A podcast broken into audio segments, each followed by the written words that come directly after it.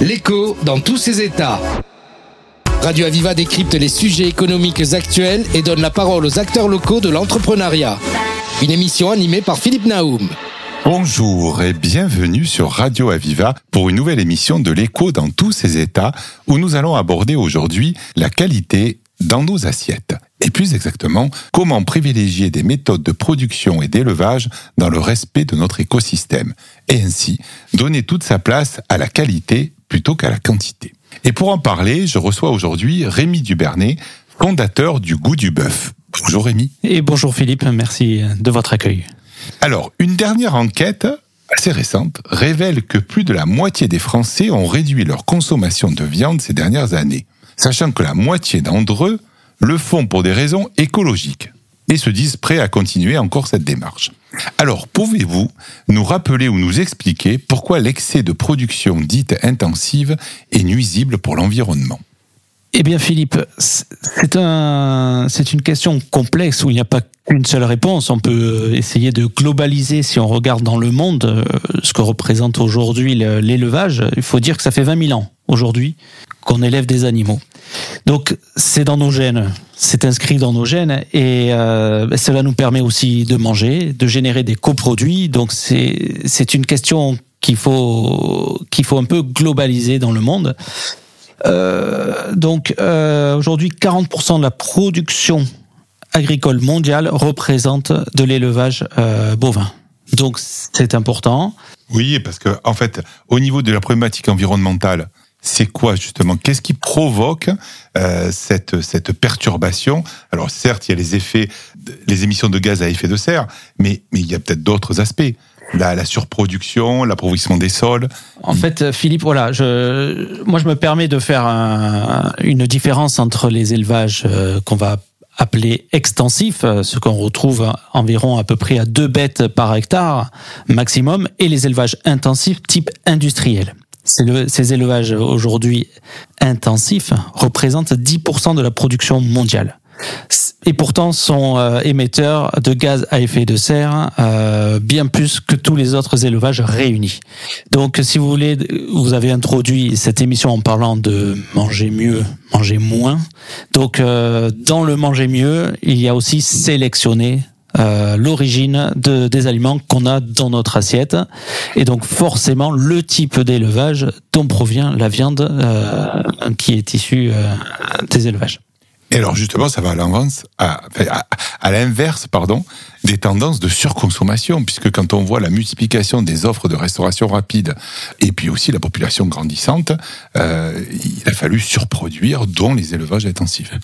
Donc quelque part, nos modes de consommation vont à l'encontre de ce que vous venez de dire. Bien sûr, Philippe. Il faut s'adapter. Il faut s'adapter donc à la, à la démographie mondiale, hein, donc euh, et à la demande qui est aujourd'hui de plus en plus importante, euh, quoi qu'on en dise, dans tous euh, les pays, euh, que ce soit les pays développés, les pays en voie de développement ou les pays entre guillemets sous-développés. Donc à nous aujourd'hui de, poser les bonnes questions en face d'une problématique qui est réelle et de comprendre les enjeux de la production animale. Aujourd'hui, on est d'accord que si la production augmente telle que elle est faite mondialement, à un niveau mondial, euh, on va vers une augmentation des gaz à effet de serre et de la pollution. Donc les acteurs aujourd'hui de l'environnement de demain, c'est nous. C'est à choisir les bons produits et à choisir des circuits courts où on identifie réellement euh, l'origine de l'élevage. Donc il y a, à mon sens, si je vous, je vous écoute, il y a quand même avant tout un aspect pédagogique. Parce que dès le plus jeune âge, euh, les parents, les cantines scolaires, est-ce qu'on est dans cette démarche-là? Il y a une démarche. Euh, Sûrement, elle existe, mais est-ce qu'elle est suffisante? Voilà.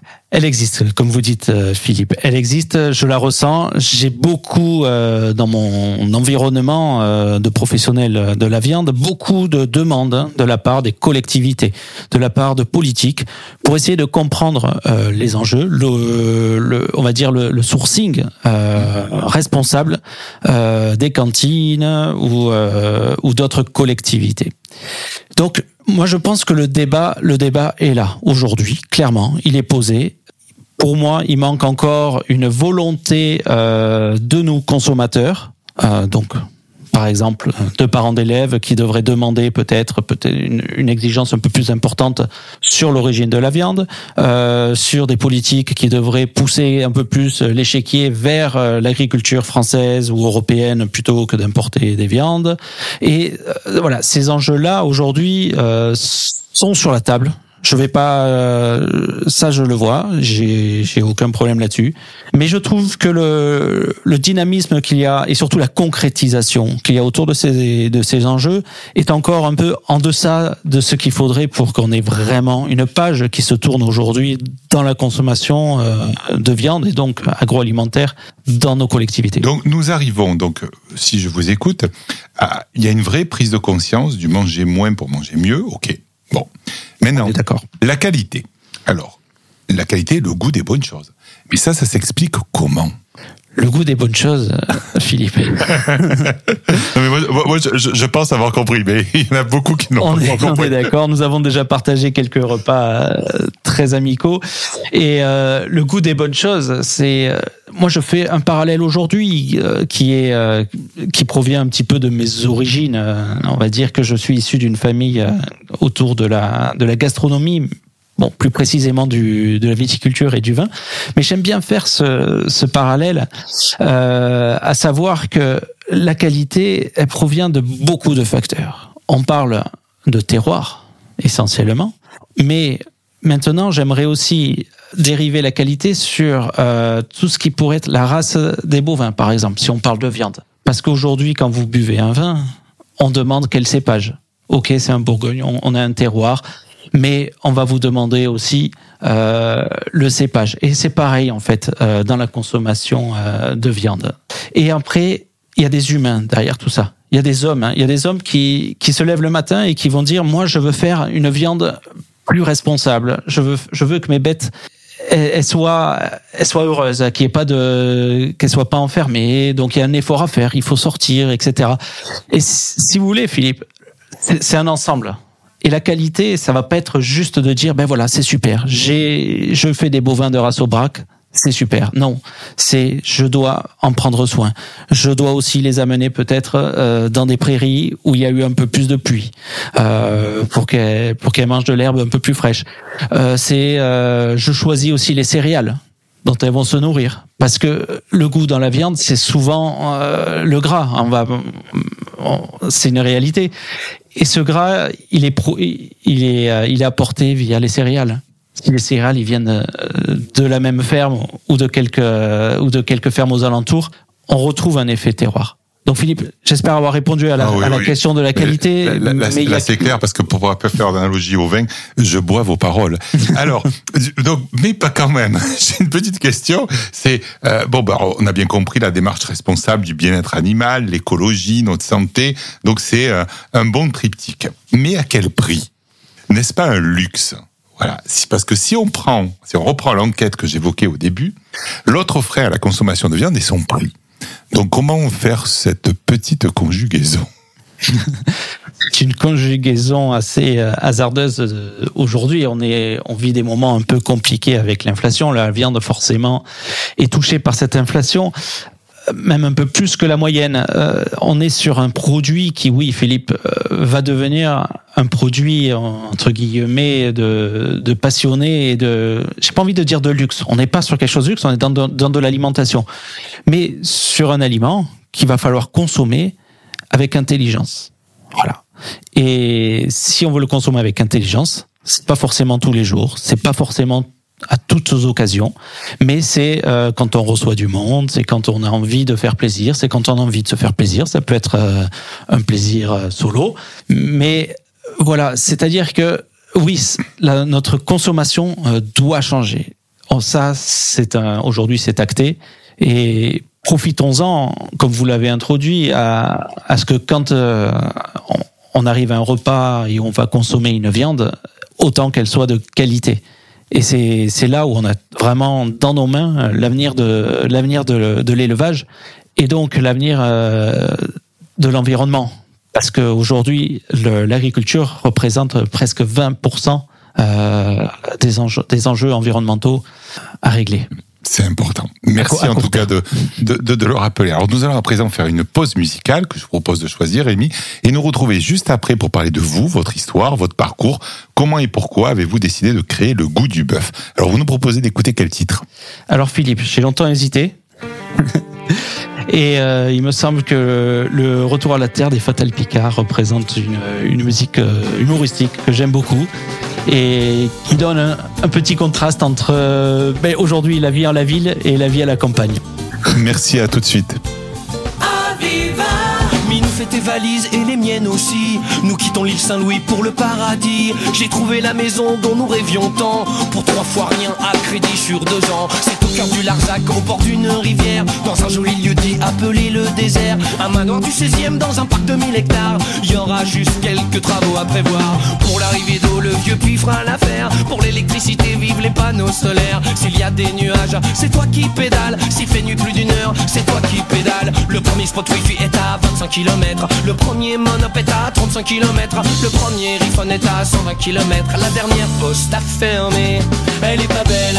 La vie pour le dernier des hippies La main dans la main Avec le dernier lapin. Elle est pas belle. La vie pour le dernier des hippies La main dans la main Avec le dernier pingouin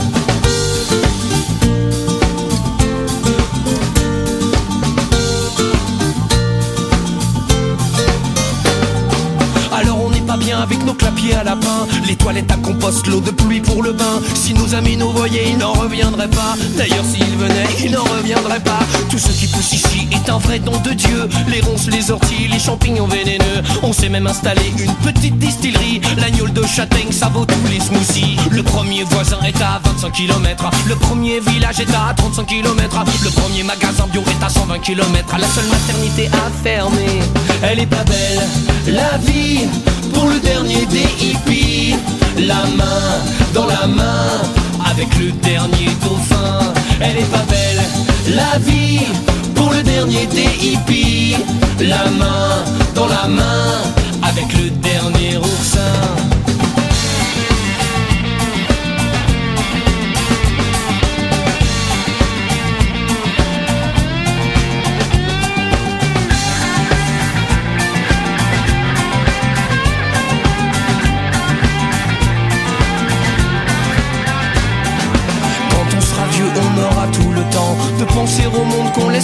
Enfants. Mais là, on est trop jeune et moi je veux pas crever. Trop loin d'un Starbucks ou d'un resto japonais. Mais nous fait tes valises et les miennes aussi.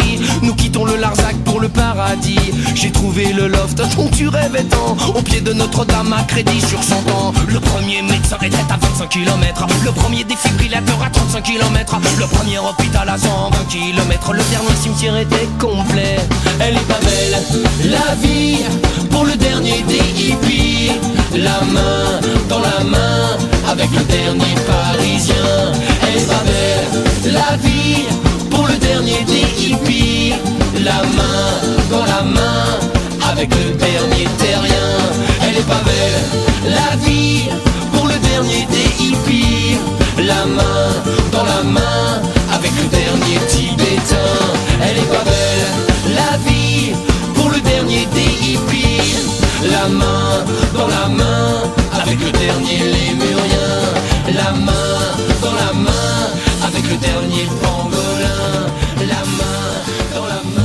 dans notre émission L'écho dans tous ses états pour parler aujourd'hui de la qualité dans nos assiettes. Manger moins mais manger mieux et notamment avec un spécialiste reconnu dans le domaine de la viande d'exception, Rémi Dubernay, fondateur du goût du bœuf. Alors Rémi, qui êtes-vous? Quel est votre parcours? Pourquoi avez-vous créé le goût du bœuf?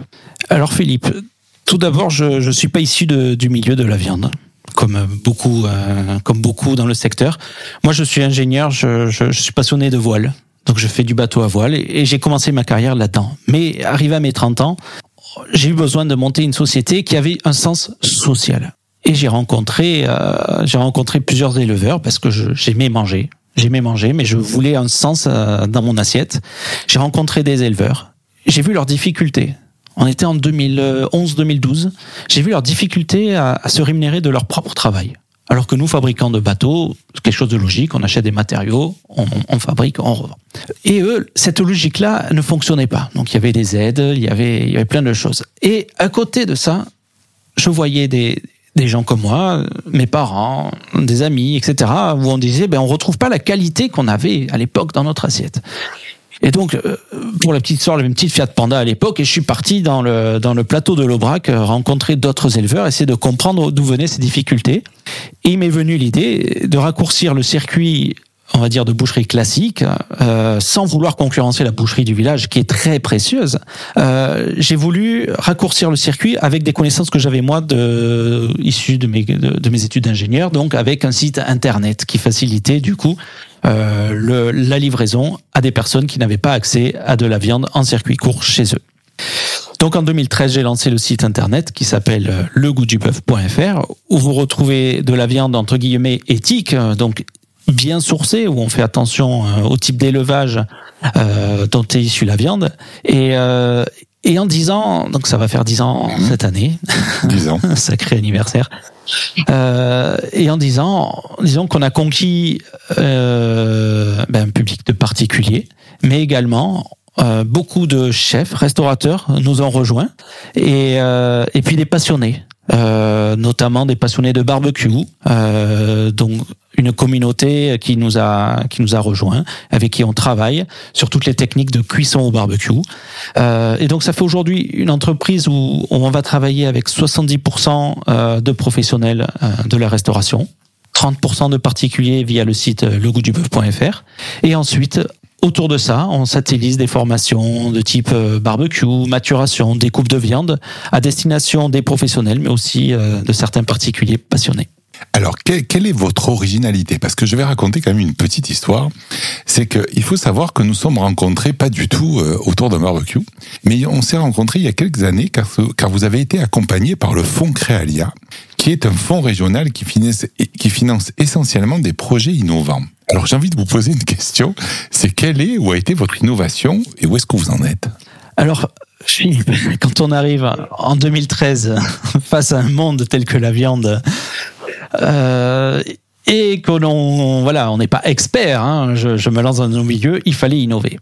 Et tout naturellement, euh, vous avez innové. J'ai innové. Je suis, euh, je me suis dit voilà, on, on doit pouvoir comprendre ce qui se passe dans le vieillissement de la viande. C'est-à-dire que moi j'ai l'impression, si vous voulez, qu'on mangeait de la viande euh, comme les, les, les Romains buvaient du vin. Encore un parallèle avec le vin, mais désolé, c'est dans mes racines. Et ce parallèle est assez vrai, c'est-à-dire que on ne sait pas vraiment aujourd'hui euh, les transformations qui se passent dans la viande après l'abattage. Il y a un phénomène qui s'appelle la maturation. Mais qu'est-ce que la maturation si ce n'est une activité enzymatique? Alors on va pas partir sur des termes scientifiques trop compliqués, mais il y a une transformation, mais il y a aussi quelque chose qu'on ne veut pas, c'est un développement bactérien en surface. Et euh, donc en fait, moi j'ai innové pour trouver un système finalement qui va euh, permettre de maturer la viande, donc de transformer, euh, d'apporter des qualités gustatives et euh, de matière de mâche à la viande, tout en préservant cette viande de transformation bactériologique qui pourrait être nocive à sa consommation. Et donc le fonds Créalia m'a permis d'innover en m'appuyant sur des laboratoires comme l'ADIV à Clermont-Ferrand, en faisant donc des tests sur des viandes, de maturation et des analyses. C'est précieux, Philippe. C'est précieux parce que personne ne l'avait fait avant. Ça paraît dingue, mais personne ne l'avait fait avant. C'est-à-dire que je suis allé voir le plus grand laboratoire de France, expert en viande, et ils m'ont dit c'est la première fois qu'on va faire ça. Voilà l'innovation.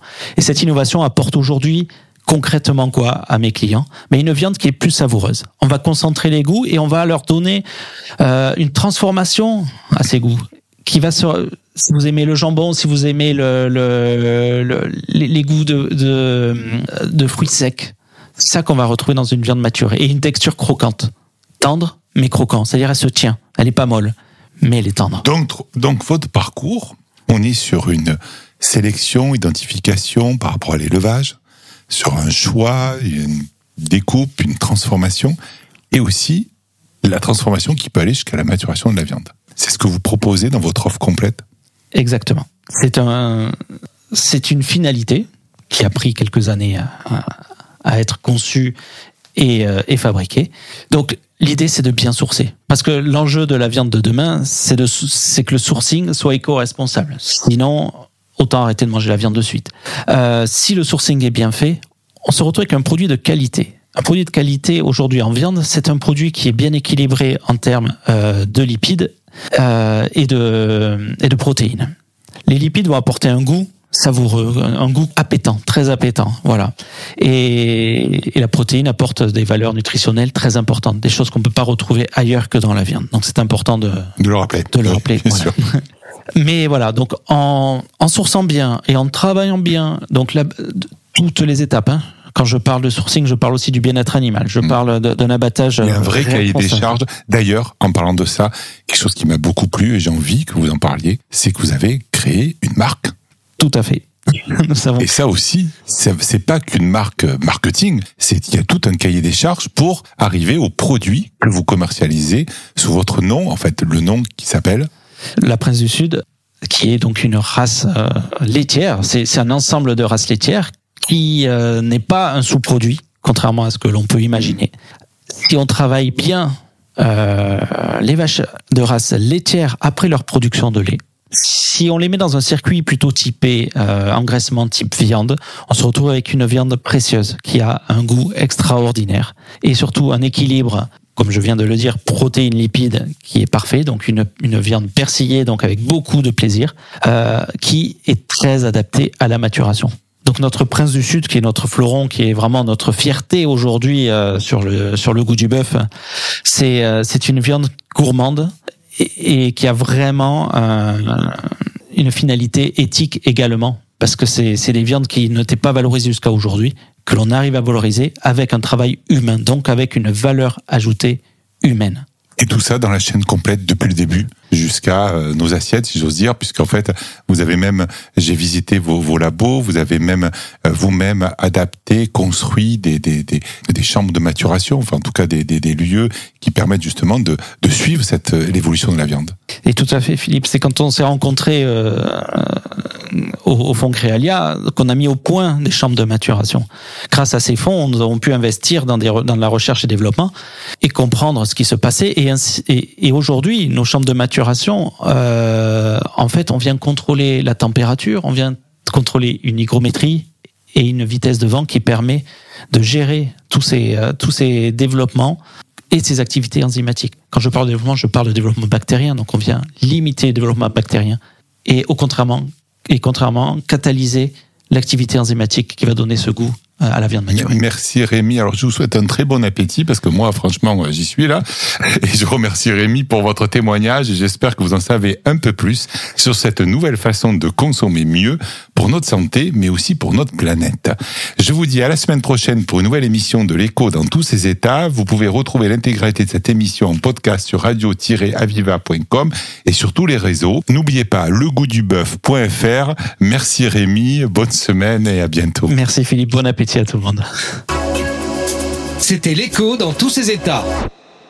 Radio Aviva décrypte les sujets économiques actuels et donne la parole aux acteurs locaux de l'entrepreneuriat. Une émission animée par Philippe Naoum.